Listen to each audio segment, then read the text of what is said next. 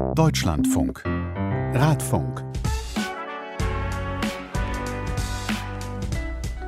Einen wunderschönen guten Tag. Hier sprechen Klaas Rehse und Paulus Müller mit dem Radfunk.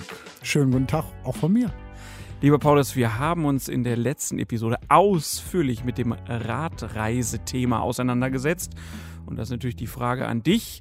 Warst du am Wochenende wieder unterwegs? Ich war unterwegs. Ich habe keine Radreise gemacht, weil ich irgendwie äh, gerade in Zeiten, wo wir eine Ausgangssperre haben, ungern draußen irgendwo übernachten will.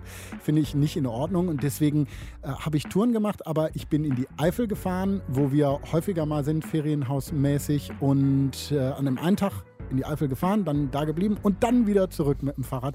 Und äh, ich liebe das, dass man mit dem Rennrad dann naja, in zwei Stunden in der Eifel ist. Mit dem Auto braucht man fast eine Stunde. Also so viel länger ist man dann gar nicht unterwegs. Und man war noch draußen an der frischen Luft. So, genau. Da ist natürlich für mich die Frage, wir planen ja im Sommer eine kleine Tour auch mal zu machen, wenn das denn äh, klappt, so mit den Rahmenbedingungen. Und äh, ich überlege schon die ganze Zeit, mit welchem Fahrrad ich da fahren soll. Bei dir ist es dein Gravelbike?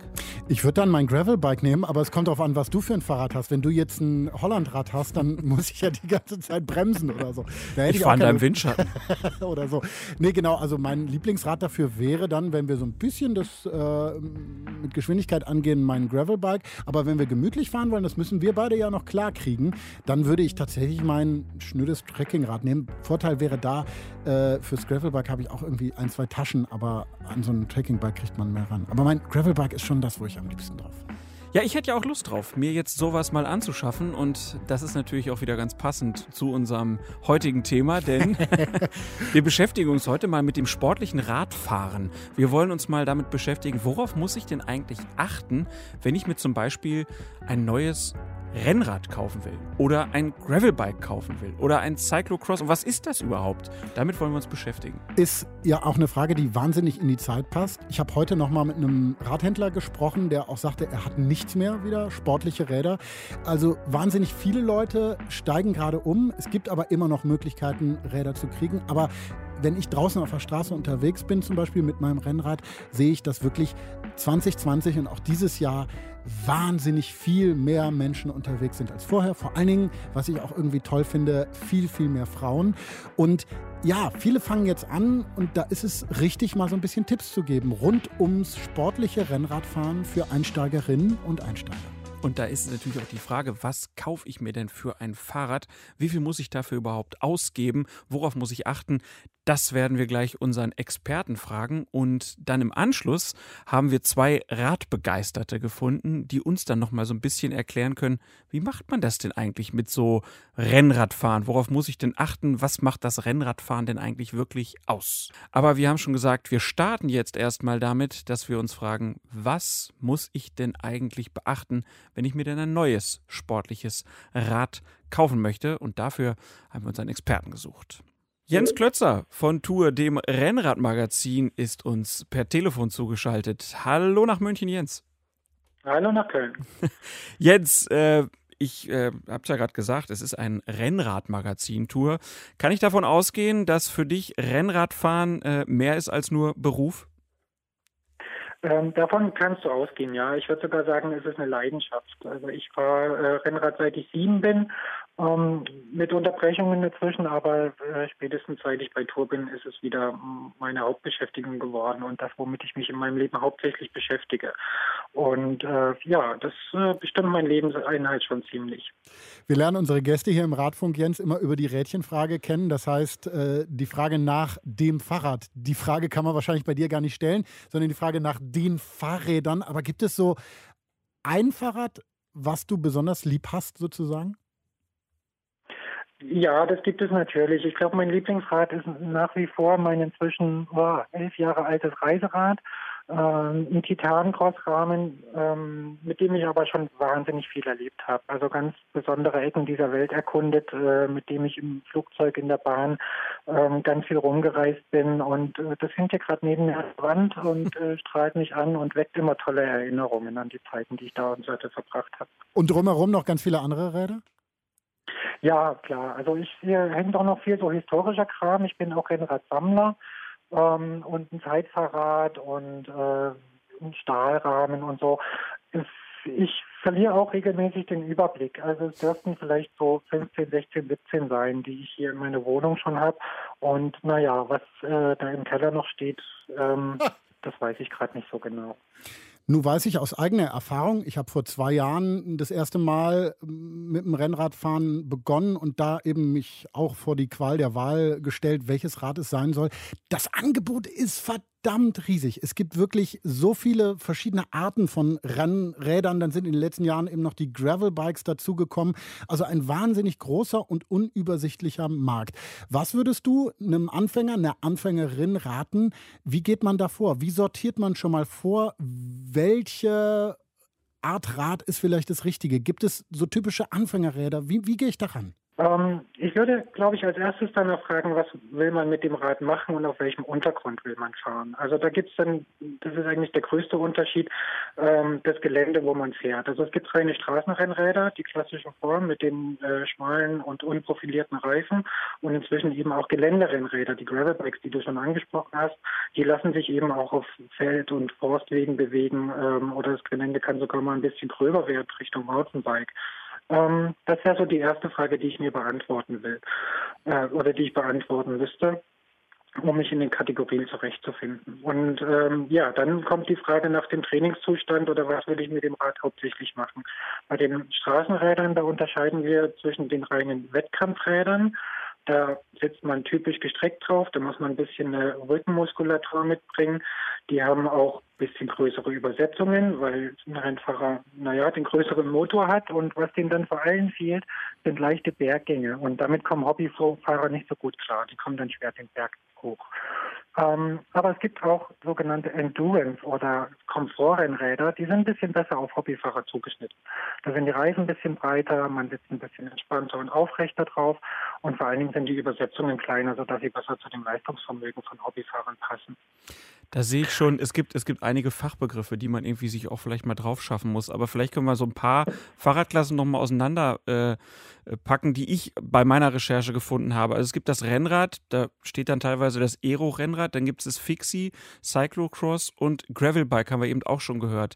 Kannst du die vielleicht nochmal auseinanderklamüsern, was da was ist und was für wen was ist?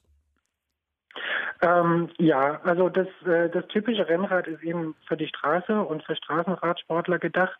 Ähm, du hast das Fixie angesprochen. Das ähm, würde ich gar nicht so als Rennrad äh, oder in den Rennradmarkt mit einsortieren. Mhm. Das ist ähm, ein Rad, das hat nur einen Gang und ähm, ist ja wahlweise eine Modeerscheinung oder ähm, eher so ein Stadtrad. Also es ist ja simpel, aber der Riesennachteil ist, es hat keine Gangschaltung. Und äh, sobald es irgendwie hügelig wird, ähm, dann tue ich mich mit so einem Rad wahnsinnig schwer. Also sportliches Radfahren, ähm, da würde ich das Fixie jetzt mal nicht runterzählen. Aber es gibt ähm, viele, die damit Rennen fahren. Ähm, es gibt spezielle Rennen für ja. Fixies, das würde ich sagen. Aber ich glaube, mit einem Fixie an einem ganz normalen Radrennen teilzunehmen, dann hat man von vornherein seine Siegchancen verspielt. Ähm, die Gangschaltung ist schon eine gute Erfindung. Ja. Hm, du hast die Crossräder angesprochen, die sind mit dem Gravelbike sehr, sehr nah verwandt, beziehungsweise hat sich das, das Gravelbike aus dem Crossrad äh, entwickelt. Ähm, das Crossrad ist auch ein Geländerinrad, äh, war ursprünglich für Wettkämpfe gedacht. Kleine Rundkurse im Gelände sind vor allen Dingen in Belgien und Holland sehr populär. Und ähm, ja, viele haben dann mitbekommen, dass man mit solchen Rädern auch wunderbar äh, auf Feld- und Waldwegen Touren unternehmen kann. Und ähm, daraus hat sich das Gravelbike entwickelt. Ähm, befreit von dem technischen Reglement von der UCI, das ist der Weltradsportverband. Der hat ähm, Reifenbreiten vorgeschrieben von maximal 33 Millimetern und Gravelbikes können jetzt eben auch noch breitere Reifen tragen. Und ansonsten sind sie aber technisch sehr, sehr nah am Crossrad aber für den Hobbyfahrer auch ein bisschen besser zugeschnitten. Ich habe mir damals ein Rad zugelegt, das als Gravelbike geführt wird. Äh, von der Rahmenergonomie, du hast Endurance angesprochen, ist es eben so ein bisschen was gemütlicher. Da sitzt man nicht so ganz extrem gestreckt drauf. Und ich habe dann irgendwann den Tipp aufgeschnappt, dass ich sozusagen zwei Räder in einem haben kann, wenn ich mir noch einen Laufradsatz hole, also nochmal zwei Räder, wo dann eben dünne Reifen drauf sind und die etwas breiteren Reifen für das Gravelrad und dann kann ich tauschen. Das ist ja auch eine Möglichkeit. Ne? Also so ein Gravelrad kann man dann auch zu einem Straßenrennrad machen, indem man dünnere Reifen drauf zieht. Für mich funktioniert das wunderbar. Ich will ja keine Rennen fahren. Ja, genau. Also ich glaube, deswegen sind Gravelbikes auch so wahnsinnig beliebt, weil sie sehr vielseitig sind. Ne? Auf dem Rennrad kann ich oft keine breiteren Reifen draufziehen, weil die Gabel und der Rahmen da Beschränkungen vorgeben. Da passt dann nicht mehr durch. Aber umgekehrt geht es natürlich. Ich kann auf so einem Breitreifenrennrad auch schmalere draufziehen. Und ähm, insofern kann ich das äh, Gravelbike schon ein Stück weit Richtung Straße verschieben, äh, das Einsatzspektrum. Irgendwann hört es mit den Übersetzungen auf. So richtig schnell kann ich mit dem Gravelbike nicht fahren, weil die Übersetzungen ein bisschen kleiner sind und an das Gelände angepasst sind. Dann muss ich mich Aber mal vielleicht auf ein Rennrad setzen und dann werde ich ein Aha-Erlebnis haben, wie schnell ich dann bin. naja, die Leistung braucht es natürlich auch dafür, also, okay. Also, äh, um so schnell zu fahren. Aber klar, so ein Rennrad läuft schon ein bisschen leichter, nicht nur wegen der Reifen, auch man sitzt man aerodynamischer drauf und so. Ähm, aber wenn man jetzt wirklich ein Radrennen mitfahren will, dann braucht man die großen Gänge, um dann irgendwie äh, beim Sprint mitzuhalten oder bergab auch noch mittreten zu können. Ähm, das hört beim Gravelbike irgendwann auf. Aber wer nur Touren äh, fahren will oder mal so ein Hobbyrennen einfach nur mal um das Erlebnis willen mitfahren will, ähm, für den ist das durchaus eine Option. Kann sich ein Gravelbike kaufen und dann mit Straßenreifen mal probieren, wie es sich anfühlt. Jetzt gibt es Paulus hat es gesagt, natürlich ein äh, großes Övre von Rennrädern und das hat natürlich auch viel mit dem Preis zu tun. Also nach oben sind die Grenzen ja scheinbar offen. Gibt es denn irgendeine Mindestsumme, die ich einsetzen sollte, ähm, dass es ein ordentliches Gravelbike oder Rennrad ist oder kann man das gar nicht am Preis festmachen? Ähm, doch, wie bei so vielen Produkten, wo es ein großes Konkurrenzumfeld gibt, kann man das auch hier am Preis festmachen. Und ich würde sagen, so, naja, so ab 800 Euro, 700, 800 Euro, da kriegt man ein ordentliches Rennrad und auch ein ordentliches Gravelbike. Die Dinger sind dann meistens sehr schwer, aber sie funktionieren passabel und äh, man kann mit denen alles machen. Wie schon gesagt, die Grenzen sind nach oben fast offen. Also in heutigen Zeiten sind fünfstellige Summen für die Topmodelle keine Seltenheit mehr, leider. Da ist dann Carbon verbaut und so ein Kram, also besonders leicht, wo man sich ja immer fragt, ob das für einen Anfänger wirklich nötig ist. Vor allen Dingen für einen, der vielleicht äh, Sport machen will, um ein bisschen abzunehmen, dann äh, eh schon schwer ist, dann braucht er ja nicht unbedingt so ein super leichtes Rennrad, oder? Nee, brauchen natürlich nicht. Also da kann es äh, ruhig ein einfaches erstmal sein. Ähm, das ist dann Luxus, ja. Das ist äh, wie bei Autos auch. Wer braucht schon den Porsche, um irgendwie auf die Arbeit zu pendeln? Aber viele Leute machen trotzdem. Ähm, der Spaß an der Sache, der Spaß an der Technik und ein leichtes Rad zu fahren vermittelt auch mehr Fahrspaß. Das ist schon ganz klar. Ähm, aber brauchen tun das nur Profi-Rennfahrer, die, die dafür bezahlt werden, natürlich. Ein großer Punkt ist ja irgendwie bei äh, den Fahrrädern heutzutage die Bremsung. Also nehme ich eine, eine Felgenbremse oder nehme ich eine Scheibenbremse. Wie ist das bei Rennrädern? Ähm, ich habe den Eindruck, die Scheibenbremsen sind auf dem großen Vormarsch, äh, aber es gibt auch viele, ich sag mal, Nostalgiker, die haben auch gerne noch ihr Alu-Rennrad mit der Felgenbremse. Wie hältst du es mit den Bremsen? Ja, also die, im Grunde ist die Messe gelesen. Die Scheibenbremse ist nicht auf dem Vormarsch, die hat sich schon längst durchgesetzt, auch bei den Rennrädern. Mhm. Es gibt noch Felgenbremsen, wo, oder es gibt sogar noch ein Feld, wo ich Felgenbremsen empfehlen würde, und zwar bei günstigen Einsteigerrädern, ähm, weil die Felgenbremse so ein Rad vor allen Dingen auch billiger macht und auch immer noch ein bisschen leichter. Und ähm, günstige Scheibenbremsenräder werden sehr schwer. Und wer jetzt sich auf die Straße beschränkt ähm, und äh, nicht so viel Geld ausgeben will, für den kann eine Felgenbremse durchaus noch eine Option sein, weil er da Geld sparen kann und trotzdem relativ leichtes Rad bekommt. Ähm, aber ansonsten ist der Stand der Technik einfach Scheibenbremse. Gehen wir jetzt mal davon aus, ich habe ein Rad gefunden, ähm, dann ist ja immer noch die Frage, wie gewöhne ich mich an die neue Sitzposition, wenn ich gar nicht Rennrad gefahren bin vorher. Ähm, kriegt man das selber hin, das Rad dann einzustellen? Ich weiß, dass ich bei mir immer wieder auch ein bisschen rumgeschraubt habe, den Sattel mal ein bisschen höher, ein bisschen tiefer. Ist es normal oder würdest du empfehlen, dass man direkt das professionell einstellen lässt? Ähm, also ich glaube, dass man vor allem zuerst mal wissen sollte, wie man sitzen möchte. Ähm, das kann man entweder kann man sich von einem Händler beraten lassen oder ähm, vielleicht mal irgendwie im Freundeskreis oder so verschiedene Räder Probe fahren. Und ansonsten kommt es ein bisschen auf das Schraubetalent an. Also so ein, ein so ein begrenzten Einstellbereich haben solche Räder. Ich kann den äh, Lenker ein bisschen höher, ein bisschen tiefer machen. Ich kann den auch ein bisschen näher ranholen oder ein bisschen weiter wegsetzen, indem ich einen anderen Vorbau verbaue. Aber dafür braucht es schon, naja, eine gewisse Handfertigkeit. Es sind ein paar Schrauben, die man lösen muss. Äh, man muss so ein bisschen aufpassen, dass man nichts zu fest dreht, aber eben fest genug, dass das alles noch hält. Also wer da so gar keine Begabung hat, dem würde ich äh, raten, sich da Hilfe zu suchen. Ähm, aber wer da so ein bisschen schrauben kann und heutzutage kann man sich ja, ja Videos angucken, wie sowas funktioniert oder ähm, Oder Artikel beim Tourmagazin? Zum Beispiel, genau, Werkstattartikel beim Tourmagazin lesen, ähm, dann, ähm, dann kann man durch, das durchaus auch selber machen und sich da ein bisschen an die richtige Sitzposition rantasten. Eine Frage, die für mich ja immer ganz wichtig ist, ist ja die, der Punkt der Wartung. Sind äh, Rennräder, Gravelbikes, sind die wartungsintensiver als mein normales ähm, Herrenfahrrad, mit dem ich sonst so durch die Gegend juckel? Äh, nein, die sind nicht mehr oder weniger wartungsintensiv als andere Räder auch. Im Grunde ist es die gleiche Technik. Es ist eine Kettenschaltung dran, ähm, es sind hydraulische Scheibenbremsen dran oder eben Felgenbremsen mit Pausenzug. Und das ist halt alles noch ein bisschen filigraner, leichter und mehr auf Sport getrennt. Aber die Technik ist grundsätzlich die gleiche. Also wer ein normales Fahrrad warten kann, der kann auch ein Rennrad warten. Das finde ich gut. Wir haben gerade schon über den Einstieg gesprochen und die Einstiege, äh, Einsteigerräder, die du so bei, ich habe es jetzt im Kopf, 800 Euro verortet hast. Was ist denn mit gebrauchten Rädern? Ich habe im Winter gesehen, dass dann doch viele Leute Räder verkauft haben. Da sind ganz wenige mit Scheibenbremsen, ganz wenige Gravelbikes, aber so Rennräder kriegt man dann schon ganz gute gebraucht. Wäre das auch eine Option, um den Preis nochmal was zu drücken, aber trotzdem ein anständiges Rad unterm Hintern zu haben? Ähm, absolut schon. Also ähm, gerade in den heutigen Zeiten, wo die Läden total leergefegt sind und auch Online-Shops leer gekauft sind und man vielleicht wirklich Probleme hat, an sein Wunschrad zu kommen, ähm, kann, ich sag mal, ein junges Gebrauchtes äh, durchaus eine Option sein. Also gerade bei Rennrädern ist der Fall, dass viele gekauft worden sind, dann irgendwie nur eine Saison gefahren oder ähm, passt dann halt doch nicht oder Spaß am Hobby verloren ähm, und dann hingen sie ein, zwei, drei Jahre in der Garage und wurden kaum noch bewegt liegt und sind eigentlich noch im fast Neuzustand.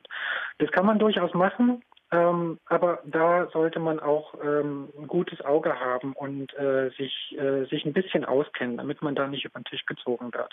Ähm, da sind natürlich auch schwarze Schafe dabei ähm, und man kann sich da, ähm, man kann da durchaus auch schnell einen Fehlkauf machen, weil da bekommt man natürlich keine Beratung, sondern da muss man schon selber sehen, ob man da das Richtige bekommt. Ähm, aber das kann eine Option sein, weil der Preisverfall dann doch schon hoch ist und wer jetzt Scheibenbremsen nicht braucht, weil er mit Felgenbremsen gut klarkommt, ähm, die Dinge haben ja auch nicht hervorragend, aber gut funktioniert, ähm, dann kann das durchaus eine Option sein, da günstig an ein gutes Sportgerät zu kommen, ja. Ganz viele wichtige Tipps jetzt für die Auswahl des Fahrrads. Zum Abschluss unseres Gesprächs jetzt vielleicht nochmal, wir stellen uns vor, ich habe mein Rennrad gekauft, möchte meine ersten Touren machen. Was sind denn deine Tipps für den Rennradanfänger? Worauf sollte Mann, worauf sollte Frau achten? Ähm, genug trinken und genug essen. ähm, Sehr gut. Ja, wirklich. Richtig, sonst macht es sonst ganz schnell keinen Spaß mehr. Mhm. Ähm, ja, und vielleicht so ein wichtiges ein bisschen wichtiges Zubehör äh, muss man auch noch sich besorgen und auch im Preis mit einkalkulieren. Also ein Helm ist Pflicht, ähm, ja, ein sportliches Trikot, damit man nicht im Baum, durchgeschwitzten Baumwoll-T-Shirt äh, dann ähm, sich noch erkältet. Eine gute Hose wäre gut, ähm, weil äh, ohne Fahrradhose und dann vielleicht noch ein schlechter Sattel, das verleitet einen die Tour dann auch schnell. Und ja, nicht zu viel auf einmal wollen. Also erstmal kurz angehen und sich langsam steigern dann behält man den Spaß bei der Sache. Und den wollen wir natürlich ganz besonders haben, vor allen Dingen beim sportlichen Rennradfahren. Jens Klötzer war das von Tour, dem Rennradmagazin. Ganz herzlichen Dank nach München für die vielen guten Tipps. Vielen Dank, Jens. Danke auch fürs Gespräch. Tipps haben wir bekommen, was das erste Rennrad angeht. Aber wie geht es dann weiter? Wie geht man das an, so ein Training? Wie findet man rein in die Welt des Rennradfahrens. Das wollen wir jetzt mit Zweien besprechen, die sehr, sehr viel Zeit auf dem Sattel verbringen. Und da ist zum einen Johanna Jahnke. Sie ist Eine Ultrasportlerin hat zum Beispiel beim Transcontinental Race mitgefahren äh, oder ist beim Transcontinental Race mitgefahren, ist Rennradtrainerin beim FC St. Pauli, kommt aus Hamburg und podcastet auch. Ihr Podcast heißt Die wundersame Fahrradwelt und wir sind froh, dass sie heute nicht selber podcast, sondern bei uns zu Gast ist. Hallo nach Hamburg. Hallo Johanna. Ja, moin aus Hamburg. Herzlichen Dank für die Einladung. Sehr gerne. Und aus Berlin zugeschaltet, Sandro Schröder, 28 Jahre alt, ist hier im Haus beim Deutschlandradio zuständig für die Podcast-Entwicklung, ist aber auch Riesenrennradfreund. Hat im Jugendalter angefangen mit Mountainbiking, dann später mit 14 das Rennrad dazu und mittlerweile fährt er, ja, kann man sagen, das halbe Leben Rennrad. Sandro Schröder, herzlich willkommen. Danke für die Einladung und für das schöne Intro. ja, ihr beiden, äh, bei uns im Radfunk lernen wir unsere Gäste sehr gerne über die sogenannte Rädchenfrage kennen und fragen nach dem Lieblingsrad. Johanna, was ist denn so aktuell dein Lieblingsrad? Oh ja, das ist definitiv mein äh, Gravelbike. Damit kann ich nämlich das meiste machen und abseits der Straßen unterwegs sein, was ich gerade ganz toll finde. und bei dir, Sandro, wie sieht es da bei, bei dir aus?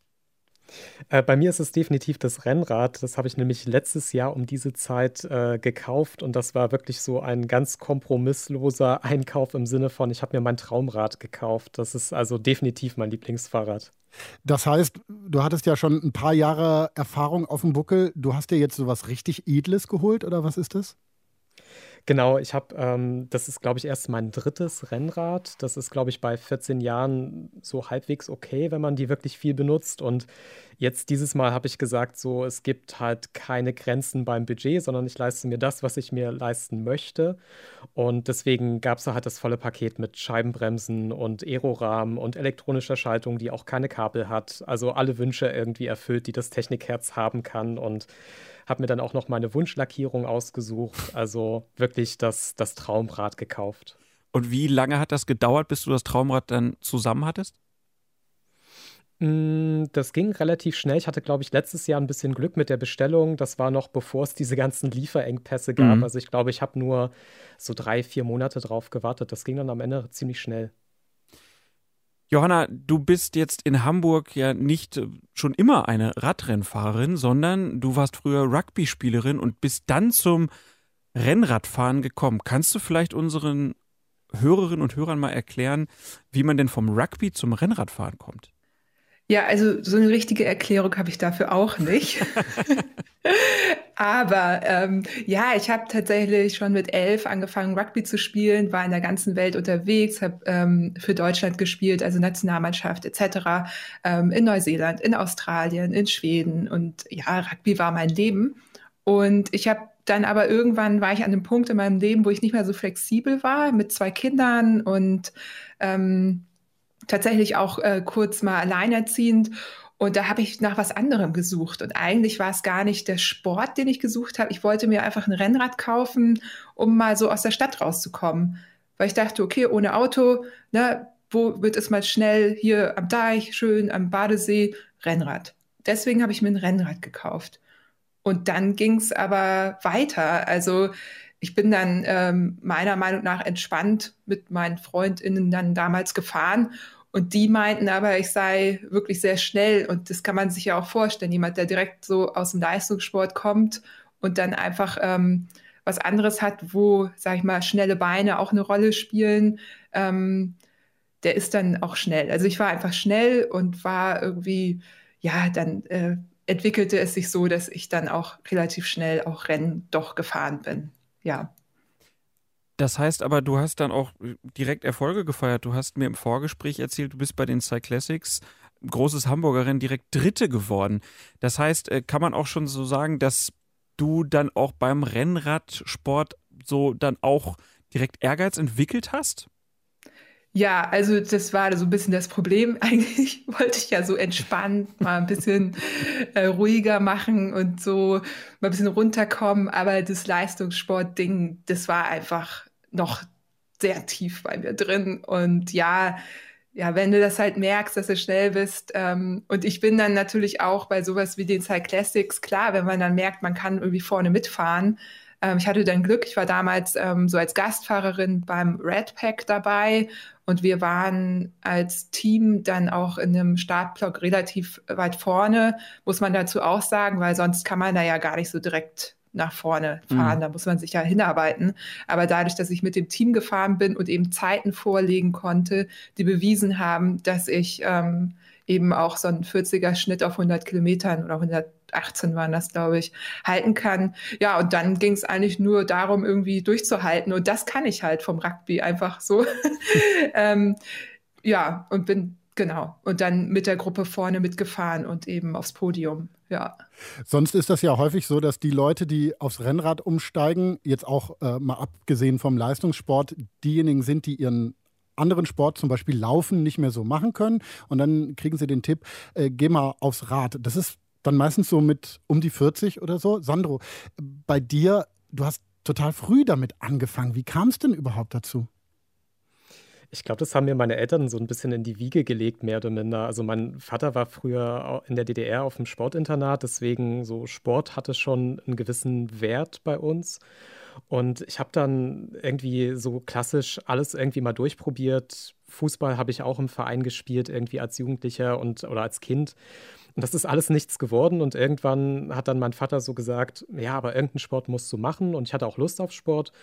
Und dann war das so ein Zufallsfund, dass ich irgendwie ein neues Rad brauchte. Und ich hatte mich dann irgendwie für ein Mountainbike entschieden. Und dann ist irgendwie aus diesem Mountainbike, was eigentlich von A nach B mich bringen sollte, ist dann halt so ein Sportgerät geworden bei mir. Und dann wurde das halt auch ein bisschen mehr in Richtung Leistung bei mir. Ich habe dann auch auf dem Mountainbike wirklich ein paar Wettbewerbe mitgemacht und hatte dann so einen ähnlichen Moment wie Johanna, dass ich so das Gefühl hatte, okay, so schlecht bist du gar nicht. Und dann macht es natürlich noch mehr Spaß, wenn man irgendwie mithalten kann. Und dann ist das halt so schleichend bei mir wirklich zu einem Hobby geworden, wo dann so nach und nach auch der, der Leistungsgedanke natürlich größer wurde, weil es dann eben auch ja, Spaß macht, sich mit anderen zu vergleichen, aber auch mit sich selbst zu vergleichen. Aber ist es vor allen Dingen der Leistungsgedanke oder was gibt euch, fangen wir mit dir, Sandro, an, dann das Rennradfahren noch? Ja, das ist eine gute Frage. Ich stelle mir, stell mir die Frage auch irgendwie regelmäßig, warum mache ich das eigentlich? Ähm, also bei mir persönlich hat es mittlerweile gar nicht mehr so viel damit zu tun, sich mit anderen zwingend zu vergleichen. Also ich mache das jetzt wirklich schon so lange, dass ich das Gefühl habe, eigentlich ähm, bin ich da gar nicht auf andere angewiesen, sondern ich mache das vor allem für mich selbst und ich will das auch gar nicht so mit Coaching-Vokabeln irgendwie äh, beschildern, aber ich finde, das hat schon was mit so Selbsterfahrung und Herausforderungen und mit Wachsen zu tun. Und das ist, glaube ich, auch sehr unabhängig von anderen, sondern man kann ja sich irgendwie eigene Ziele setzen und dann selber irgendwie sich mit sich selbst vergleichen einfach. Und das ist bei mir, glaube ich, schon das, was eigentlich der größte Anreiz ist. Also hin und wieder mal mit anderen Leuten zu fahren und zu gucken, so wie stehe ich da im Vergleich, das ist nett.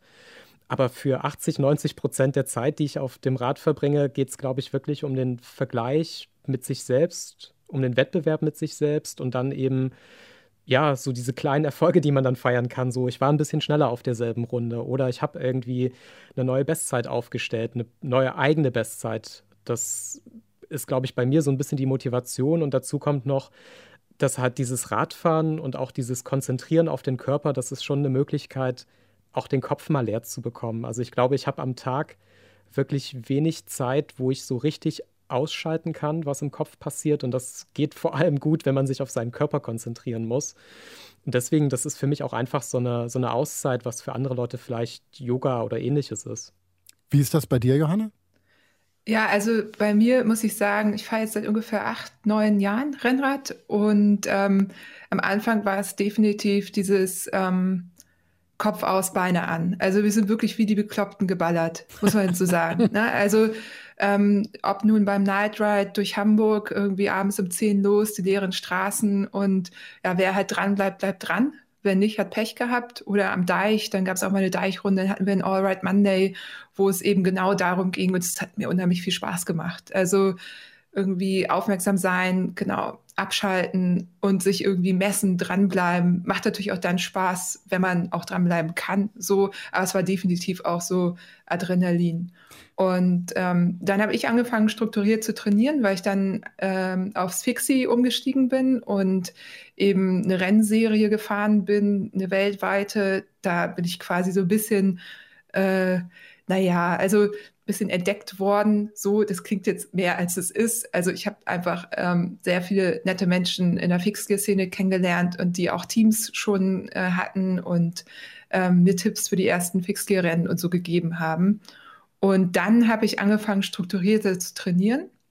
Ähm, das ging dann ein paar Jahre und dann war Rennradfahren auf einmal nur noch Training und Wattwerte und ähm, Belastung und äh, Ruhetage, ja, nein, äh, alleine fahren die meiste Zeit, weil eben nur dann kannst du sehr spezifisch trainieren. Und ja, und dann habe ich da Gott sei Dank den Absprung geschafft und bin äh, Klingt genau auch nach Gegenteil. Stress. ja, also das ist, das ist, ähm, ja, ich denke immer, alles hat so seine Zeit. Ne? Also ähm, ich brauchte das so damals. Und da nur so kann man dann auch, also diese Rennen, die ich da gefahren bin, die sind zwar kurz, aber ziemlich knackig und da muss man schon sehr spezifisch für trainieren, um die gut zu fahren. Also man ist eigentlich 40 Minuten im roten Bereich. So, und das kannst du nicht trainieren, wenn du eine Deichrunde fährst. Da muss man schon super spezifisch trainieren. Ähm, und dann hat mich aber, das waren dann, ich glaube, vier Saisons bin ich dann gefahren, auch international.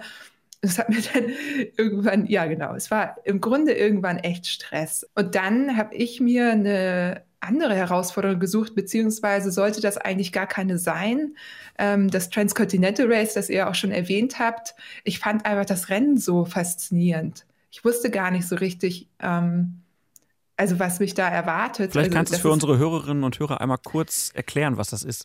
Ja, genau, kann ich sehr gerne machen. Also ich habe ja eben schon gesagt, 40 Minuten im Kreis auf so Formel 1 äh, Rennstrecken sozusagen war das Fixgear-Kriterium. Mhm. Und ähm, dann bin ich halt so 4000 Kilometer einmal quer durch Europa. Ähm, ist im Grunde so das relevanteste Ultrarennen, das selbst supported ist. Also man hat keine Hilfe, man hat kein Begleitfahrzeug, man hat nichts, man fährt los mit den Sachen, die man braucht und kann halt unterwegs schon auch einkaufen und so, aber man darf keine Hilfe von außerhalb annehmen. Und das ist so das, was es auch so besonders macht, weil man eben ähm, auch nicht darauf angewiesen ist, wie bei, zum Beispiel beim Race Across America, dass man da erstmal ähm, 40 Scheine hinlegt, um ein entsprechendes Team um sich herum zu haben. Mhm. So. Das braucht man beim Transcontinental Race alles nicht. Also Mike Hall, der leider verstorben ist, der wollte ein Ultrarennen anbieten, bei dem man sich messen kann. Also alle können sich dort messen.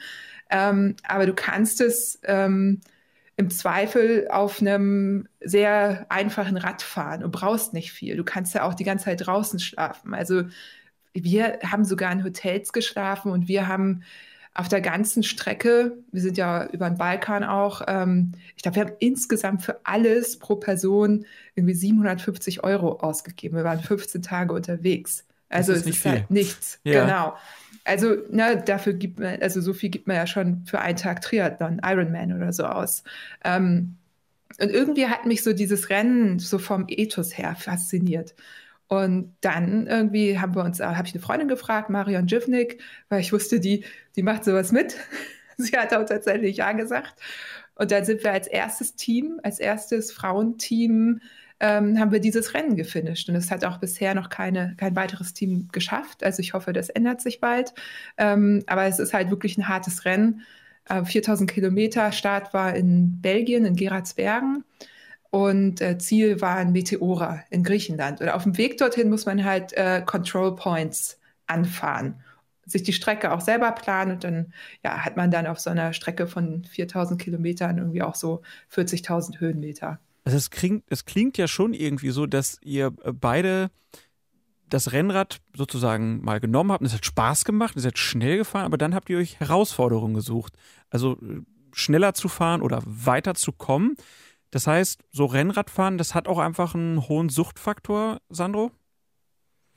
Ja, absolut. Also ich habe das jetzt auch bei mir wirklich über die Jahre so gemerkt, dass das nimmt immer mehr Zeit ein und da spielt natürlich irgendwie ein Suchtfaktor schon eine Rolle. Also ich merke auch einfach, wenn ich nicht auf das Rennrad kann, dann macht das was mit mir. Und ich glaube, ich bin jetzt in 14 Jahren, glaube ich, nie länger als so zwei oder vier Wochen komplett ohne ausgekommen. Also da gibt es sicherlich einen Suchtfaktor.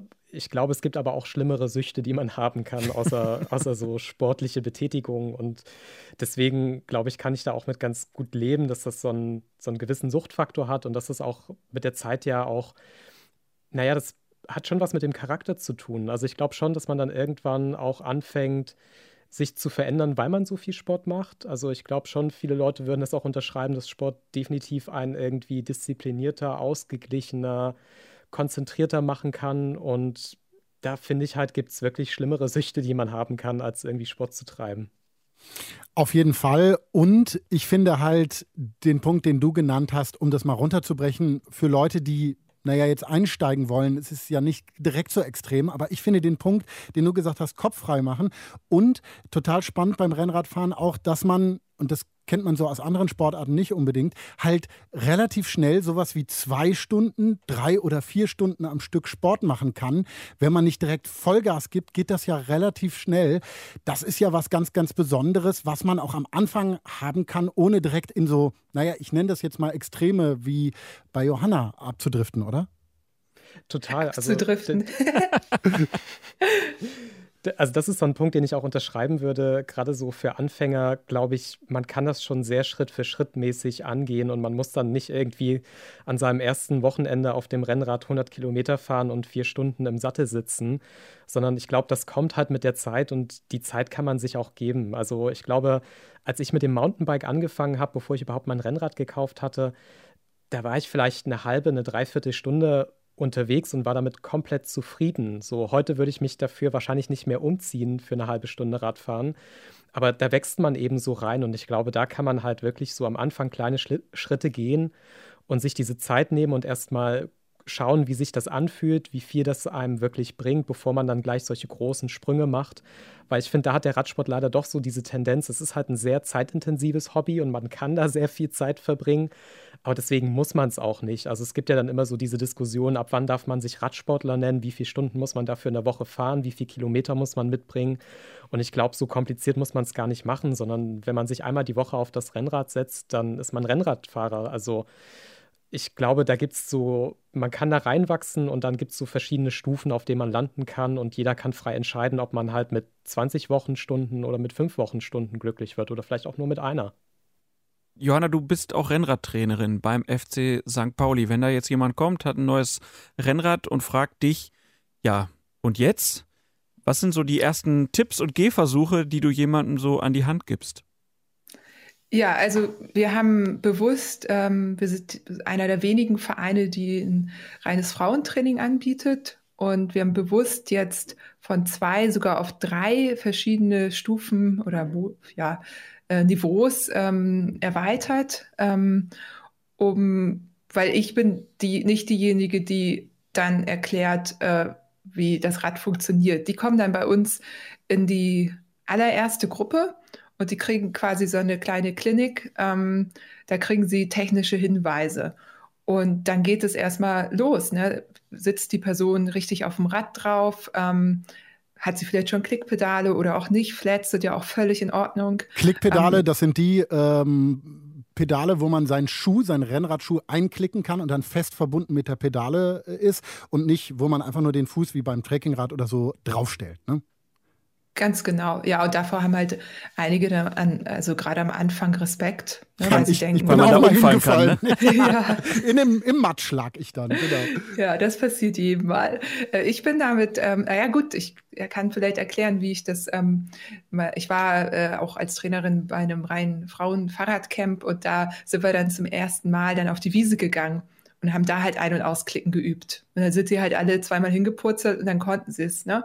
Und dann würde ich mit denen, das habe ich mit denen dann auch gemacht, so einen kleinen ähm, Schwierigkeitsparcours aufgebaut, dass sie so ein bisschen Kurven fahren und anhalten, ausklicken, Ne, ausklicken, anhalten, dann wieder weiterfahren, wieder einklicken und so, dass man diese ganzen technischen, dass man sein Rad so ein bisschen kennenlernt, so ein bisschen Fahrskills hat. Das würde ich auch allen empfehlen, dass man irgendwo hingeht, Ähm, in Berlin gibt es das Tempelhofer Feld, bei uns gibt es das Heiligengeistfeld. Einfach mal so ein bisschen fahren und das einfach sicher auf dem Rad sich fühlen. Und ja, und dann geht es weiter. Und dann würde ich ähm, mich, wenn es einen tollen Verein in der Stadt gibt, dem Verein tatsächlich anschließen, weil dort sind Menschen, die sich auskennen. Oder ich habe vielleicht Freundinnen, die sich auskennen. Es gibt ja auch viele Social Rights, weil man lernt natürlich am meisten immer von Menschen, die es schon können. Und dann ähm, einfach fahren. Also letztendlich ist es einfach Fahrradfahren erstmal. Ob man nun schon die richtige Trittfrequenz oder was auch immer hat ähm, oder die richtige Haltung, das braucht ja alles auch immer eine Zeit.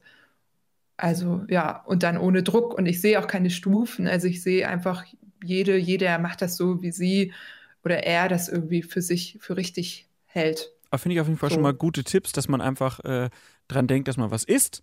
Äh, haben wir vorhin gehört und dass man vielleicht auch erstmal langsam anfängt, ne? auch wenn es Rennrad heißt, man muss ja nicht direkt losrasen. Johanna sagt jetzt, sich einem Verein anschließen. Sandro, ist das was für dich? Äh, dass du auch sagst, ja, im Verein ähm, möchte ich eigentlich auch sein, um mehr konkrete Tipps zu holen, oder warst du immer eher der Einzelkämpfer? Ich glaube, das ist wirklich eine Typfrage. Also mhm. ich kam halt sozusagen als Jugendlicher aus so lauter Vereinsstrukturen, die ich ganz furchtbar fand, aus unterschiedlichen Gründen und äh, bin dann halt irgendwie so als Einzelkämpfer halt beim Radsport gelandet, weil man da auch als Einzelsportler irgendwie funktionieren kann. Also Fußball spielen ist halt alleine doof, aber Radfahren kann man halt alleine. Und ähm, deswegen, ich glaube, das ist auch eine Typfrage. Ich kann mir auch vorstellen, und so war es halt auch bei mir, dass man am Anfang vor allem erst mal so ein bisschen Zeit braucht, um sich alleine zu orientieren. Ähm, manchmal kann es auch helfen, dann die richtigen Tipps zu bekommen. Also da würde ich jetzt Johanna auch gar nicht widersprechen, mal so reinzuschnuppern und Freundinnen zu fragen, was die so für Tipps haben. Das schadet auf gar keinen Fall. Aber bei mir war es jetzt wirklich so, ich habe irgendwie 14 Jahre jetzt außerhalb von einer Vereinsstruktur verbracht und bin damit auch sehr glücklich geworden, weil es natürlich auch den Vorteil hat, man muss sich halt in dem Sinne nicht organisieren und das kann ja auch manchmal Druck sein. So war es zumindest für mich irgendwie in Vereinsstrukturen immer. Dann gibt es feste Trainings, da muss man halt da sein, da muss man pünktlich sein. Aber wenn man das halt so für sich alleine macht, dann bestimmt man halt alleine ganz viel und das kann halt auch eine schöne Freiheit sein. Und das ist auch das, was ich ehrlich gesagt so sehr genieße, dass das halt ein Sport ist, wo man ziemlich flexibel ist und jetzt gerade, wo die Tage wieder länger werden, da kann man halt auch wirklich nach dem eigenen Zeitbudget entscheiden und nach Lust und Laune irgendwie sich aufs Rad setzen oder es stehen lassen. Das finde ich ist manchmal bei so Vereinsstrukturen, vielleicht habe ich da auch einfach ein veraltetes Bild, aber in Vereinen ist das manchmal mit sehr viel Vorgaben verbunden und das hat zum Beispiel bei mir nie so richtig funktioniert. Du hast ja, ja eben also, auch schon gesagt, Johanna, ganz kurz, dass ja. du, dass du, dass ihr so Frauen äh, Angebote extra geschaffen habt. Und Sandro erzählt jetzt auch, ne, er hätte so Erfahrungen gemacht, die nicht so da sind. Also ist der Radrennsport gar nicht so offen? Gibt's da, oder, oder ist das nur ein Klischee? Also man, klar, man braucht ein Rennrad erstmal überhaupt, ne? Das ist auch schon irgendwie ein Kostenfaktor. Aber ist das ein Sport, den man ja nicht so leicht zugänglich äh, hat, äh, vielleicht auch für Jugendliche? Ja, also ich wollte da erstmal Sandro zustimmen, weil diese Art von Vereine kenne ich auch. ähm, ich glaube, da sind wir halt bei St. Pauli so ein bisschen anders aufgestellt, weil der hat sich irgendwie, das waren ehemalige Messenger, die irgendwie die, die Abteilung gegründet haben beim FC St. Pauli, äh, weil sie irgendwann mal dachten, sie könnten vielleicht zur Tour de France Team stellen und dafür braucht sie einen Verein. Aber das ist natürlich ein ganz anderer Hintergrund und eine, eine sehr junge Abteilung immer noch ne, im Vergleich zu anderen ähm, Radvereinen. Und ja, das ist, also die Hürden sind natürlich da. Man, das Equipment ist relativ teuer. Es hört ja dann auch nicht beim Rad auf. Man braucht dann natürlich auch äh, Schuhe, Bekleidung und so weiter. Also da gibt man meistens noch mal genauso viel für aus wie für das Rad, wenn man so ein Basic-Einsteiger-Rad äh, kauft. Und dann sind die Strukturen eben auch so, dass also, dass wir jetzt ein ähm, Frauentraining anbieten oder sogar verschiedene Frauentrainings, ähm, das ist schon eher besonders. Ja? Und ähm, gerade, ja, also gerade wenn die Vereinsausfahrten, also entweder ist es halt ein Verein, wo richtig dann irgendwie äh, hauptsächlich Nachwuchsarbeit betrieben wird und für die Älteren gibt es dann halt Ausfahrten so. Oder es ist halt, ähm, ja, es ist halt irgendwie, dann wird dann halt irgendwie null Rücksicht genommen und geballert. Und da fühlen sich zum Beispiel Frauen dann manchmal auch nicht so willkommen oder gut aufgehoben. Es ist, ähm, ja. Johanna, du hast gerade schon das angesprochen, was man noch alles dazu braucht. Sandra, was würdest du sagen? Was ist so eine Erstausstattung? Denn das ist ja ein wirklich schwieriges Feld. Wenn man sich versucht zu informieren, es gibt alles in wahnsinnig teuer. Es ist ja auch eine wahnsinnige Mode. Das sieht man ja auch, wenn man Rennradfahrerinnen und Fahrern entgegenkommt beim äh, Fahrradfahren. Super kompliziert. Aber kann man das runterbrechen? Was braucht man auf jeden Fall und wie viel muss man da ungefähr ausgeben? Was würdest du sagen, Sandro? Also es ist wirklich eine schwierige Frage, weil es halt so eine gigantische Auswahl gibt. Und ich finde, man kann auch ähm, viele Fehler machen. Man kann zum Beispiel am Anfang viel zu teuer einkaufen und dann merkt man irgendwie, ah, das passt mir nicht oder das gefällt mir nicht. Also ich habe irgendwie die Erfahrung gemacht, ich habe am Anfang wirklich vorrangig so billige Klamotten gekauft, also Hose, Trikot, ein Helm, eine Sonnenbrille, Schuhe und Socken und dann ist man ja erstmal ausgestattet. Und damit kommt man zum Beispiel, finde ich, auch als Anfänger ziemlich weit, wenn das Wetter erstmal gut ist. Und zum Beispiel sowas wie eine Regenjacke und so die ganzen Spezialbekleidungen, ich glaube, die braucht man am Anfang gar nicht. Also mit der Grundausstattung würde ich anfangen und da würde ich halt tendenziell irgendwo so im billigen bis mittleren Preisniveau erstmal anfangen, weil ich glaube, man muss auch ein paar Erfahrungen machen. Also man merkt mit der Zeit, äh, was einem gut passt, was einem gefällt. Und dadurch, dass es jetzt so ein gigantisches Angebot gibt und geldlos werden kann man natürlich immer, ähm, kann man auch irgendwie so fatale Fehler machen, dass man zum Beispiel eine teure Hose kauft, die einem aber überhaupt nicht passt im Sinne von, dass man ständig irgendwelche Reibestellen hat, ähm, dass man ein Trikot kauft, was irgendwie nicht richtig am Kragen passt und dann nervt das halt. Also ich glaube, da muss man wirklich leider ein bisschen was ausprobieren und deswegen würde ich am Anfang lieber ein bisschen billiger kaufen und ein paar Sachen ausprobieren, Erfahrungen sammeln und dann hat man auch wirklich ein bisschen mehr so Orientierungspunkte und auch einen Geschmack, was einem gefällt und was nicht. Und ich würde es wirklich auch nicht übertreiben am Anfang. Also ich bin zum Beispiel in meinen ersten Jahren auch mit dieser Grundausstattung sehr viel und sehr lange gefahren, bis ich dann irgendwann gemerkt habe, huch, im Herbst habe ich noch Lust, aber ich habe keine Klamotten dafür und dann kauft man sich halt sowas wie Armlinge und Beinlinge. Da braucht man halt nicht gleich wieder eine Winterhose für 200 Euro und ein äh, Wintertrikot für 200 Euro, sondern dann kann man das halt so erweitern und mit dem Zwiebellook im Winter sich halt einfach auch ein bisschen dicker anziehen. Und das wäre halt so meine Empfehlung. Für mich zum Beispiel der größte Punkt ist tatsächlich die Sonnenbrille, hm. ähm, weil ich wirklich gemerkt habe, ich vertrage überhaupt gar keinen Wind auf den Augen.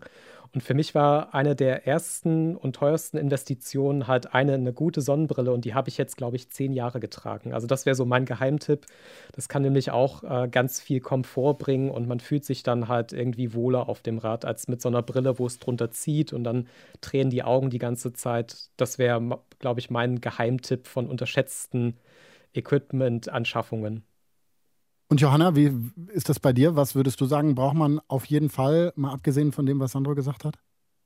Ja, also ich habe auch gleich einen Geheimtipp äh, mit der Sonnenbrille, da stimme ich auch zu. Äh, geht mir auch so. Ich habe auch so ein, so ein Problem mit tränenden Augen. Außerdem die Fliegen, Aber, ne?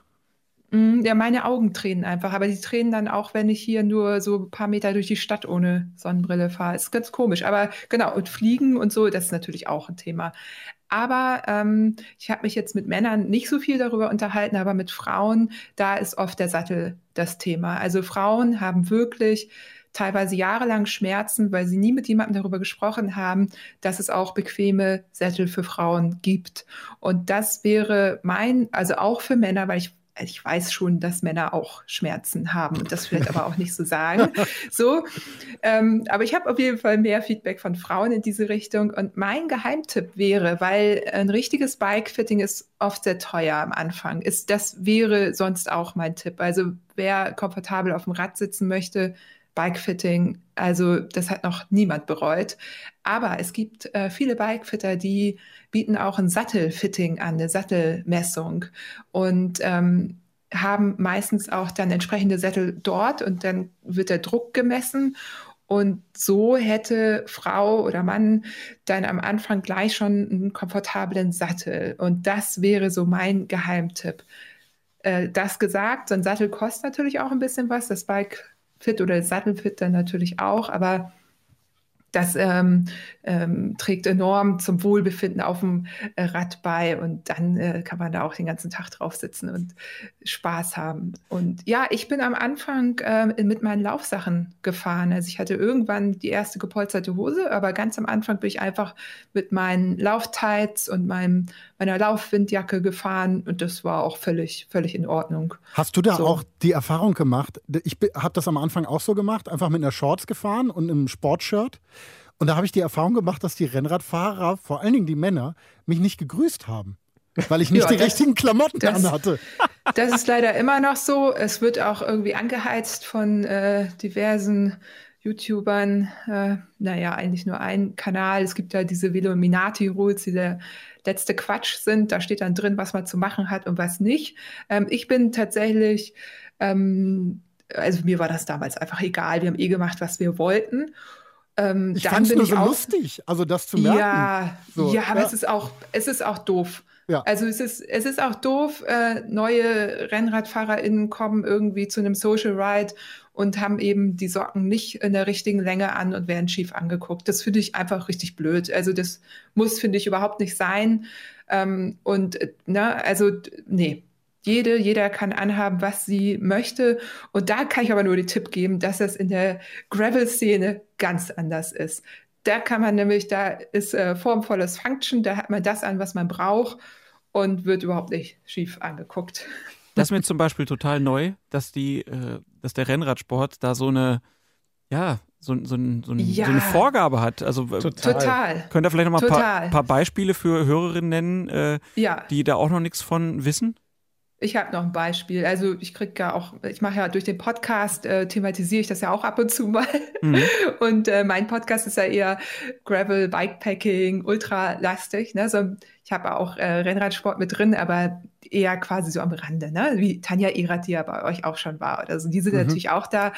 Aber deswegen kriege ich da immer äh, viele Zuschriften. Und neulich schrieb mir eine, die sagte, äh, sie seien ähm, an einem Paar vorbeigefahren, hatten selber so Rennrad gefahren, hatten aber so eine kleine Lenkerrolle vorne dran. Ne, haben wir ja oft dabei, können wir noch ein bisschen irgendwie mal eine extra Jacke reintun oder so.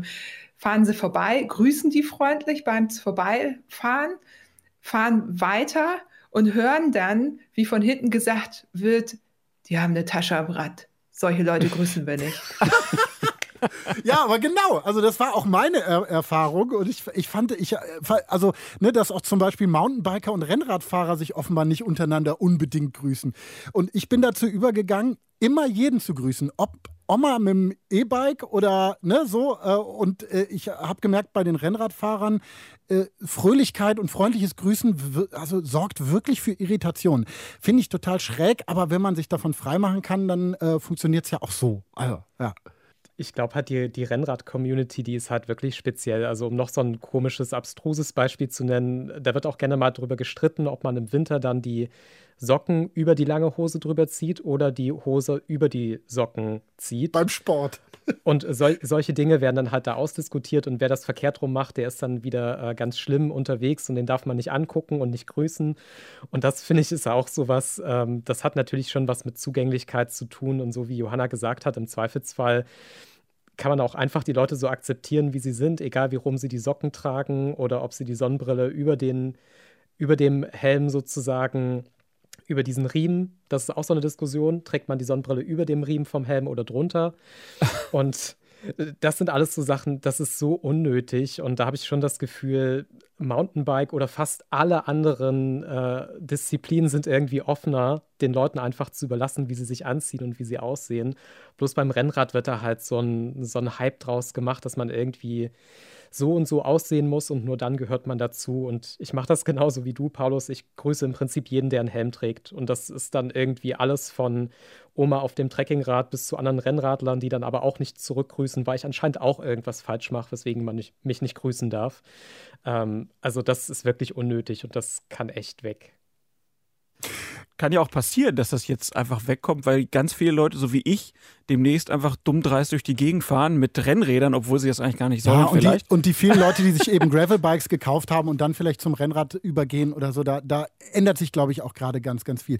Gehen wir jetzt mal davon aus, ich habe ein Rad, ich habe vielleicht geübt, wie ich mit meinen Klickpedalen äh, da aus- und einklicke. Gehen wir mal von aus, ich habe ein Trikot an oder eine lange Hose oder irgendwas auch immer und fahre und dann muss ich aber ja irgendwie eine Strecke haben, über die ich fahren kann. Wie findet man eine gute Trainingsroute, Sandro? Äh, schwierig. Ich habe ähm, ganz am Anfang, also in jeder Stadt, in die ich gezogen bin, habe ich mir einfach vorgenommen, du probierst es einfach aus. Und das ist natürlich extrem frustrierend, weil man dann immer irgendwo landet, wo es nicht schön ist und die Strecke ist nicht toll. Ähm, aber ich finde das trotzdem ganz gut für die Orientierung, weil man einfach ein Gefühl für eine Stadt und für die Umgebung bekommt, wenn man solche Dinge ausprobiert. Und ansonsten gibt es halt so tolle Tools äh, und verschiedene Apps, wo man auch einfach sehen kann, wo fahren zum Beispiel viele RennradfahrerInnen lang und kann sich daran so ein bisschen orientieren, was beliebt ist. Das hilft, finde ich, schon oft. Und ich glaube, dann kommt es immer darauf an, was so die persönlichen Vorlieben sind. Also ich habe zum Beispiel so eine Hausrunde, die, da kenne ich jeden Stein und die kann ich auch total stumpf fünfmal im Kreis fahren, das stört mich gar nicht. Und dann gibt es aber so andere Leute, denen ist es ganz wichtig, möglichst keine Stelle zweimal zu sehen auf so einer Runde. Und die brauchen dann halt eine große, geschlossene Runde, wo sie kein Stückchen zweimal fahren. Und ich glaube, da kommt man mit Planungstools dann schon ziemlich weit. Aber ich finde, genauso geht es halt auch, dass man am Anfang erstmal sich eine Strecke aussucht, vielleicht ausprobiert und bei der erstmal bleibt und die so kennenlernt. Und es gibt auch ganz viel, finde ich, Sicherheit und Konstanz, wenn man dann wirklich das Gefühl hat, ah ja, hier kenne ich wirklich jeden Stein, jede Abbiegung. Und dann muss man nicht jedes Mal neu entdecken. Aber da muss man natürlich ein bisschen die Langeweile aushalten können, dass sich halt nicht viel ändert an der Umgebung. Naja, die Jahreszeiten kommen dann vielleicht dazu und dann sieht es immer ein bisschen anders aus. Was ich ganz schön finde an immer derselben Strecke ist, dass man so auch ein bisschen lernt, was bedeutet das eigentlich, wenn der Wind von einer anderen Richtung kommt, wenn er stärker ist und schwächer ist. Man hat so eine Vergleichbarkeit. Das kann ja auch ganz wichtig sein, oder? Äh, total. Also ich finde das auch wirklich total schön zu sehen, wie sich einmal die Landschaft verändert. Man merkt auch selber, wie man äh, zum Beispiel im Herbst merkt man dann halt auch einfach, okay, da ist viel Laub, da will ich vielleicht nicht unbedingt mit den dünnen Reifen drüber fahren. Also da kann man auch ganz viel lernen, wenn man halt so eine Strecke möglichst oft abfährt und kann sich dann auch irgendwie bei den Kurven jedes Mal neu ausprobieren. Also für mich ist halt so eine, so eine planbare Strecke, die man immer wiederholt, auch eine Chance, jedes Mal was dazu zu lernen, während wenn man jedes Mal woanders hinfährt, dann hat man halt diese Vergleichbarkeit nicht und hat dafür halt die tolle Aussicht. Also ich glaube zum Beispiel mit den, mit den Planungstools, die es halt so bei verschiedenen Apps gibt, kann man auch ein bisschen besser schauen, was kommt da an Höhenmetern auf mich zu, was kommt da an Kilometern auf mich zu. Aber mein Plädoyer wäre wirklich für ausprobieren und einfach auch mal wo abbiegen, wo es schön aussieht. Das kann auch ganz gut sein. Wie siehst du das, Johanna? Ja, ich sehe es äh, bisschen anders. also, oder, oder nicht ganz anders, aber also ich habe, jeder hat ja so seine Hausrunde irgendwann und das ist natürlich die Lieblingsrunde, die man eben auch zu jeder Jahreszeit dann fahren kann, wo man abschalten kann. Man kennt jede Ecke, man weiß, wie der Wind steht oder aber wenn er mal anders steht, weiß man irgendwie, ja, wie man fährt. Ähm, und man kann so richtig einfach zwei, drei Stunden, je nachdem, einfach die Kopf ausmachen und einfach nur fahren und hat wirklich was Meditatives. So am Wochenende finde ich, ist es zum Beispiel bei mir was anderes. Da fahre ich gerne und ähm, lerne halt neue Strecken kennen. Und da gibt es ja wunderbare Tools mittlerweile. Also ich sag mal, es gibt ja die zwei großen, die mittlerweile jeder, jede kennt. Ähm, Komoot und Strava? Ja, ja, genau. Und da kann man sich relativ einfach eine eigene Route planen. Es gibt auch noch Outdoor Active und viele, viele andere Tools, zum Teil auch welche, die, wenn einem das wichtig ist, auf so Open Source Gedanken beruhen und, und, und. Und dann gibt es ja ganz oft auch noch Listen bei zum Beispiel Racing Clubs oder sowas, die ihre Lieblingsausfahrten genau. im Netz sammeln, wo man dann nachgucken kann. Das war für mich immer eine total schöne Sache, weil da wusste ich, da stand dann oft sowas bei, was für mich wichtig ist, wenig Autos unterwegs oder sowas. Und da kann man sich dann auch dran halten. Das finde ich auch ganz schön. Und wie mache ich das genau. dann, wenn ich, wenn ich jetzt das, also ich habe diese Route und dann spanne ich mir das Handy vorne ans Rad oder was? Zum Beispiel? Nee. Nee? Ja, kannst du machen, aber musst du auch. Also ja, Gut, stimmt. Also wenn du noch nichts hast und wir reden ja hier über den Einstieg, dann ist wahrscheinlich das Handy vorne äh, auf einer Handyhalterung am besten. Damit mhm. kann man navigieren.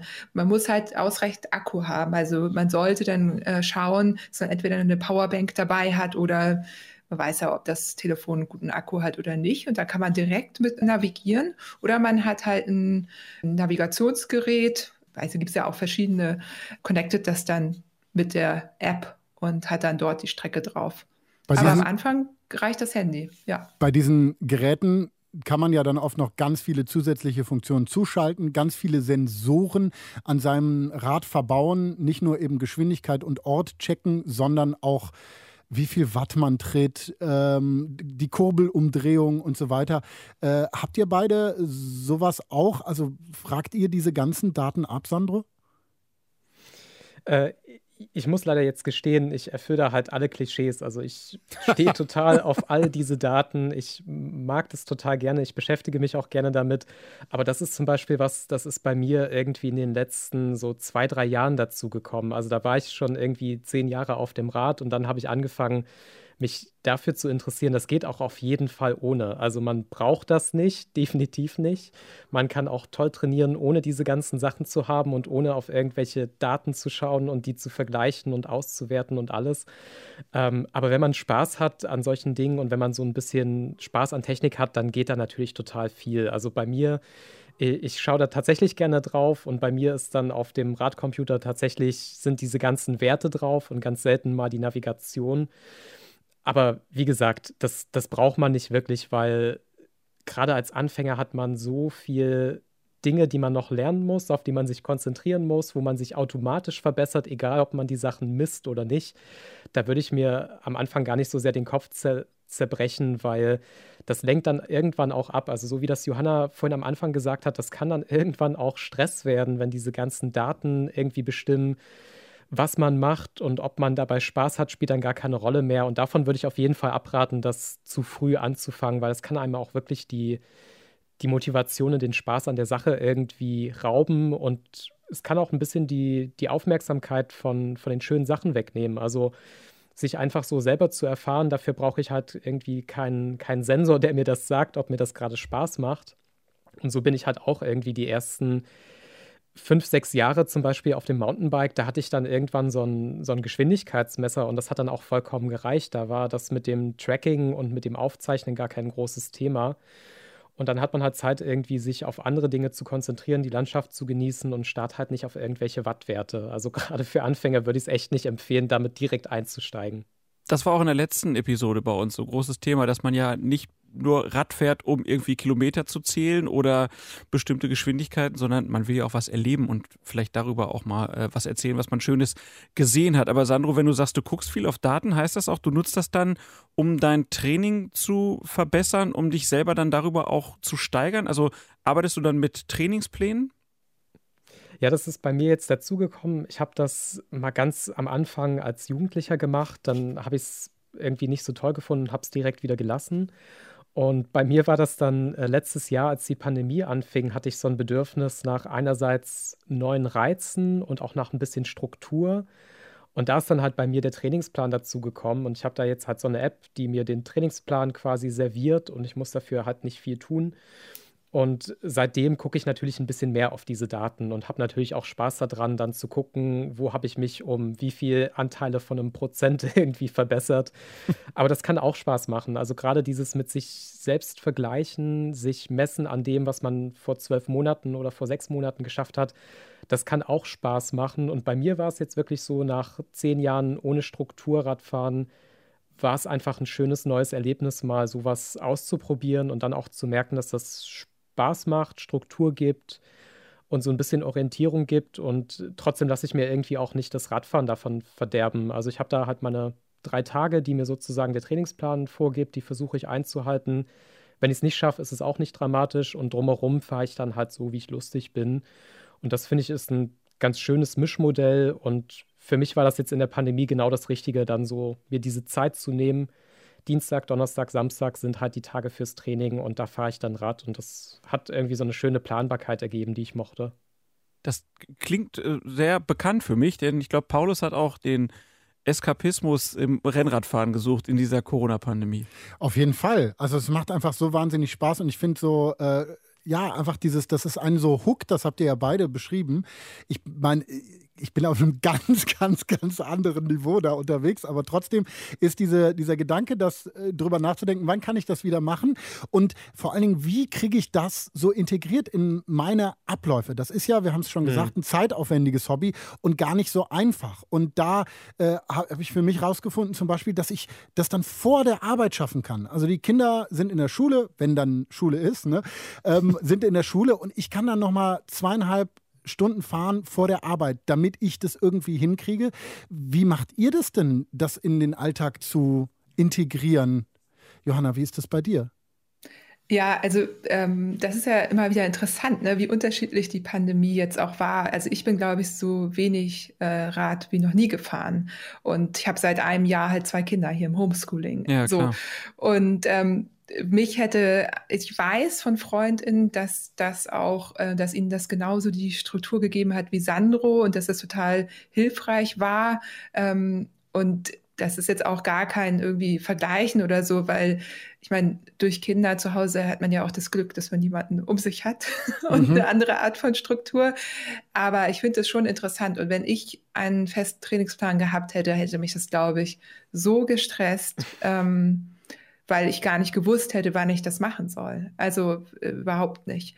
Und deswegen, ja, ähm, kommt es wirklich, ich glaube, es kommt wirklich immer auf die individuelle Situation an. Und ich habe auch noch ein Gegenbeispiel zu dem, ähm, dass man am Anfang keine Daten oder so hat. Also bei mir war das so, ähm, dass ich, ähm, hätte ich das gehabt, als Quereinsteigerin, dann hätte ich da noch ganz anders äh, leisten können. Also vom Rugby zum Radsport, klar, man hat irgendwie die Power, aber äh, man kann sich eben nicht, also das, man kann es eben nicht direkt übertragen. Also für mich war Training immer so, dass man sich zerstört und das funktioniert beim Fahrradfahren halt nicht. Ja, weil man beim Fahrrad, also beim Radsport muss man eben fünf, sechs Mal kontinuierlich trainieren in der Woche und sich nicht irgendwie zerstören. Also ich kannte Sport halt auch nicht anders. So und dann hat das bei mir dazu geführt, dass ich mich immer in, in so Art ähm, ja Übertraining rein buxiert habe. Und als ich dann einen Trainingsplan hatte, hat das vieles leichter gemacht, weil ich dann wusste, nee, du musst gar nicht so schnell und so lang und so weit und so fahren. Und ich habe auch eine sehr gute Freundin, die vom Rudern zum Radsport gewechselt ist und eben klares Ziel Bundesliga hatte. Und die hat mehr oder weniger direkt mit mir angefangen, meinen Trainingsplan mitzufahren, bis sie dann nach drei, vier Monaten ihren eigenen hatte. Und ja, heute fährt sie Bundesliga. Also es kommt wirklich ganz drauf an, welche Ziele man hat. So. Und auf der anderen Seite habe ich gerade auch keine Leistungsmesser mehr am Rad. Also ich weiß am Ende, wie schnell ich war und wie weit ich gefahren bin. Manchmal weiß ich noch nicht mal das, weil es gab halt Zeiten bei mir, da wäre ich ohne Pulsgurt, wenn ich den nicht gefunden hätte, wäre ich nicht losgefahren. Und das kann es halt nicht sein. Und ich glaube, das können, kennen viele. Also da bin ich keine Ausnahme. So, dass man so in diesen Daten, in dieser Datensucht drin war, und heutzutage sind noch nicht mal meine Touren öffentlich, wenn ich fahre. Also. Aber das so. ist ja, glaube ich, auch so das Schöne an diesem ganzen Radsport, dass ja jeder so seinen eigenen Weg äh, finden kann und vielleicht auch muss. Ne, wir haben am Anfang angefangen damit, dass man überhaupt erstmal überlegt, was für ein Rad hole ich mir dann äh, und dann natürlich auch, wie man den äh, Sport dann auslebt und wie man sich dann da auch irgendwie dann das in den Arbeitsalltag integriert. Ähm, fährst du eigentlich mit dem Rennrad zur Arbeit, Sandro? Also als ich noch ins äh, Funkhaus gependelt bin, bin ich immer mit meinem Fixie zur Arbeit gefahren. Das ist für mich dann immer so die Trennung. Das eine ist halt das Sportgerät und das ja. ist dann eben für, für die langen Ausfahrten. Und für so Stadtverkehr habe ich halt ein Fixie, mit dem ich dann eben zur Arbeit fahre, einkaufen fahre und solche Sachen mache. Also da trenne ich zum Beispiel nach Fahrrädern tatsächlich. Ähm, was auch ganz schön ist, weil man, äh, das merke ich zum Beispiel auch an mir selber, auf so einem Rad, wo all diese Daten nicht da sind und wo man vielleicht auch eher wirklich um, fährt, um von A nach B zu kommen, da kriegt man auch so eine andere Perspektive und erlebt das Fahrradfahren auch ganz anders. Also das merke ich schon, dass es manchmal auch ein Fluch sein kann und dass dann eben so ein Rad ohne alles, wo keine Schaltung dran ist, kein, kein Radcomputer, kein nichts, das kann auch ganz schön sein. Und das Schöne ist ja auch, man hat eine Begründung, warum man mehrere Fahrräder hat. Aber warum ich frage, ist natürlich, ähm, wie ist denn das, wenn ihr jetzt auf eine Rennradreise geht? Oder gibt es das überhaupt eine Rennradreise? Oder mit welchen Fahrrädern fährst du in den Urlaub, Sandro? Also ich habe das jetzt äh, zweimal, zweimal gemacht. Ich war mit meinem Vater, den habe ich halt auch mit diesem Rennradvirus angesteckt vor vier, fünf Jahren. Und wir waren halt vor, vor zwei Jahren waren wir in Frankreich, letztes Jahr waren wir in Italien. Und da fahren wir halt mit unseren Rennrädern, aber dann halt auch wirklich so eher sportlich orientiert. Also wie gesagt, mein Vater ist halt auch sehr ehrgeizig und bei dem spielt Sport eine große Rolle. Und deswegen hatten wir dann halt wirklich Hotel und alles danach ausgesucht, wo man irgendwie die meisten Anstiege schaffen kann und halt diese großen Anstiege, die man halt kennt, Alpe d'Huez, Galibier und sowas, dann abhaken kann auf seiner To-Do-List. Und deswegen sind wir da halt mit dem Rennrad unterwegs und dann auch so sehr minimalistisch die, die Route halt so geplant, dass man halt wieder zurückkommt ins Hotel. Aber die ganzen Klamotten und alles bleibt dann halt dort und wir nehmen dann halt wirklich nur Essen und Klamotten mit, so wie man es braucht aber fahren dann halt jedes Mal wieder zurück sozusagen zum Hotel und starten dann den nächsten Tag von, vom selben Punkt in eine andere Richtung. Und sowas von A nach B reisen im Urlaub, das habe ich mich ehrlich gesagt noch nie getraut, weil ich irgendwie so viel Respekt davor habe, was man alles mit sich tragen müsste und dass man das dann so logistisch organisieren muss. Also da habe ich ganz viel Respekt vor so Leuten wie Johanna, die das irgendwie auf die Reihe kriegen, zu sagen, so und so viel nehme ich mit und in die Richtung fahre ich und das ist meine Route. Das fällt mir ein bisschen schwer, da habe ich irgendwie sehr viel Respekt vor dem Planungsaufwand. Johanna, wäre das für dich eigentlich auch was, so äh, Tour de France und Giro d'Italia-Etappen nachzufahren? Äh, nö, also interessiert mich überhaupt nicht. Bin ich eher genervt, weil es da irgendwie diese sexistische Regelung gibt, dass Frauen diese Rennen nicht fahren dürfen. Also es reizt mich überhaupt nicht. Ich bin aber ähm, über die Alpen, das war meine erste Rennradtour. Da sind wir nach Venedig geflogen, hatten Minimalgepäck dabei, sind acht Pässe, unter anderem über, über den Stelvio ähm, gefahren in acht Tagen und sind dann am Bodensee wieder rausgekommen. Also auch mit Hotels, aber nicht ähm, so, dass wir dort quasi gestartet und wir geendet sind, sondern wir sind immer von Hotel zu Hotel und haben dann jeweils einen Pass mitgenommen. Und das war schon toll. Also das ist schon ein tolles Gefühl, da ähm, oben auf dem Stelvio zu sein und zu wissen, man hat alles dabei, man ist unabhängig und kann theoretisch auch woanders lang fahren. Es war eine ganz, ganz, ganz besondere Radreise also auch die Rennräder und Gravelbikes natürlich passend für Rennradreisen. Eine Frage zum Abschluss muss noch gestattet sein. Äh, wir reden ja über Sport. Wie sieht es denn eigentlich aus mit Verletzungen? Ist der Radsport, wenn man ihn so betreibt wie ihr, etwas, wo man sich dann auch mal Verletzungen zuzieht? Ihr müsst jetzt nicht in Details gehen, aber habt ihr euch schon mal was getan? Ja, klar. Also ähm, am Anfang hab, war das bei mir weniger, da irgendwie ja, aber dann kamen so Sachen wie ist meine Plane ins Rad geweht. Da konnte ich gar nichts machen. Hier vorm Großmarkt in Hamburg, da klemmte die irgendwie unter so einem, ja, unter so einem Gitter, Gitterzaun und dann kam eine Böe und dann ist sie mir voll ins Rennrad, hat mich voll runter, runtergeschossen. Da, ähm, ja, war dann erstmal eine fünf, sechs Zentimeter lange Platzwunde am Ellenbogen. Das kann natürlich immer passieren. Und ansonsten in den Rennen selber, also da ist mir auf dem Rennrad eher weniger passiert, äh, eher auf dem, äh, bei den Red Hook Rits. Die waren aber auch sehr verletzungsanfällig. Also da waren einfach viele Fahrer in, auf engem Raum und ja, ohne Bremse. Ne? Allerdings auch eine Bremse hätte da teilweise nicht genutzt. Es waren einfach sehr, sehr schnelle und sehr äh, krasse Rennen. So. Aber du kommst und, ja vom Rugby, da bist du mal gewöhnt, ne? was Verletzungen und äh, ja, ja, Schmerzen angeht. Ja, genau. Beim Rugby war das so, da hast du halt immer Schmerzen gehabt, egal. Ne? Also war aber, man konnte ja immer weitermachen damit. Also Prellungen, irgendwie Schürfwunden und so weiter. Das ist ja, das hält dich ja nicht auf, irgendwas zu machen. Und beim äh, Rennradfahren war das dann so, ich weiß noch, nach meinem ersten Rennen dachte ich so, ach, mir tut ja gar nichts weh. das, ist das noch so, Sport? Ist das genau, darf das so sein? Aber dafür ist es dann halt beim Rennradfahren natürlich so, wenn man dann mal stürzt, ist es auch ein bisschen doller. So, allerdings aber auch, also ich meine, wenn man ehrlich ist, ähm, ich glaube, also ja, so viel passiert da nicht. Wenn man ein bisschen aufpasst, Gruppe fahren kann, also die größte Gefahr sind eigentlich immer eher dann andere. Also zum Beispiel in der Gruppe zu fahren, wo, wo die Gruppenregeln nicht eingehalten werden oder so. Das, da passieren eigentlich die meisten Sachen. Sandro, wie ist das bei dir? Ja, also ich klopfe jetzt äh, dreimal auf Holz. Ähm, ich habe, glaube ich, ziemlich viel Glück gehabt. Ich habe irgendwie so zwei, drei harmlose Stürze auf dem Mountainbike gehabt und einen Sturz auf dem Rennrad. Das ist, glaube ich, für 14 Jahre eine ganz gute Statistik. Ich glaube, das liegt halt einerseits daran, im Vergleich mit anderen Sportarten finde ich, ist Radsport schon relativ schonend. Also wenn ich das so vergleiche mit LäuferInnen, mit FußballerInnen, dann höre ich da deutlich öfter, ich habe mir was gerissen oder irgendwas ist passiert. Und ich glaube, wenn man beim Radsport auf sein Körpergefühl hört und vor allem auch so ein bisschen aufpasst, das, was man steuern kann zumindest, dass man da maximal bis an die Grenze geht und nicht über seine eigenen Grenzen geht, dann kann man da, glaube ich, sehr lange verletzungs- und sturzfrei durch die Gegend kommen natürlich das, was Johanna sagt, es gibt immer Dinge, die man nicht steuern kann. Und gerade mit dem Rennrad ist man ja doch Teil von Verkehr und fährt zum Beispiel auch mit Autos irgendwo in der Gegend rum. Das sind, glaube ich, tatsächlich die Dinge, die irgendwie gefährlich sind. Und da habe ich halt äh, auch den Eindruck, man kann das zu großen Teilen kontrollieren, aber man kann halt auch Pech haben oder so wie ich auch sehr lange Glück haben.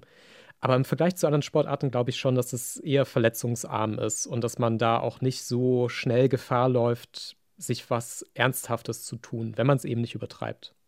Das gibt mir doch Hoffnung, dass ich da vielleicht auch verletzungsfrei durchkomme. Und mit einem guten Helm. Äh, Ach klar, ich freue mich drauf. Geschützt. Ja, ich, ich, du weißt ja, ich bin ein bisschen Schisser, auch weil ich ja schon einmal so einen Fahrradunfall auf dem normalen Rad hatte. Aber äh, man muss es wahrscheinlich einfach mal ausprobieren und ein ähm, bisschen üben. Wir haben mal ein paar Tipps bekommen, was man am Anfang machen kann und dann wird das schon Spaß machen. Ja, da bin ich mir ganz, ganz sicher. Ihr beiden, Johanna, Sandro, vielen, vielen Dank, dass ihr dabei wart hier im Radfunk. Ja, vielen Dank für die Einladung. Sage ich auch, danke für die Einladung.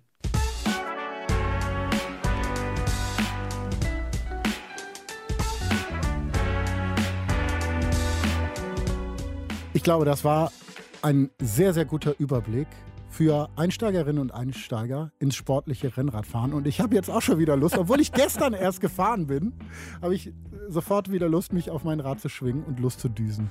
Ich fand es natürlich aus ganz persönlicher Sicht auch sehr erhellend. Äh, gerade bei den Tipps am Anfang habe ich viel mitgeschrieben. Ich weiß jetzt noch eher, in welche Richtung es geht. Ich hoffe, ich kann jetzt bald endlich testen, denn ich muss zugeben, einfach ein Rad im Netz zu bestellen, ich traue es mir nicht. Ja.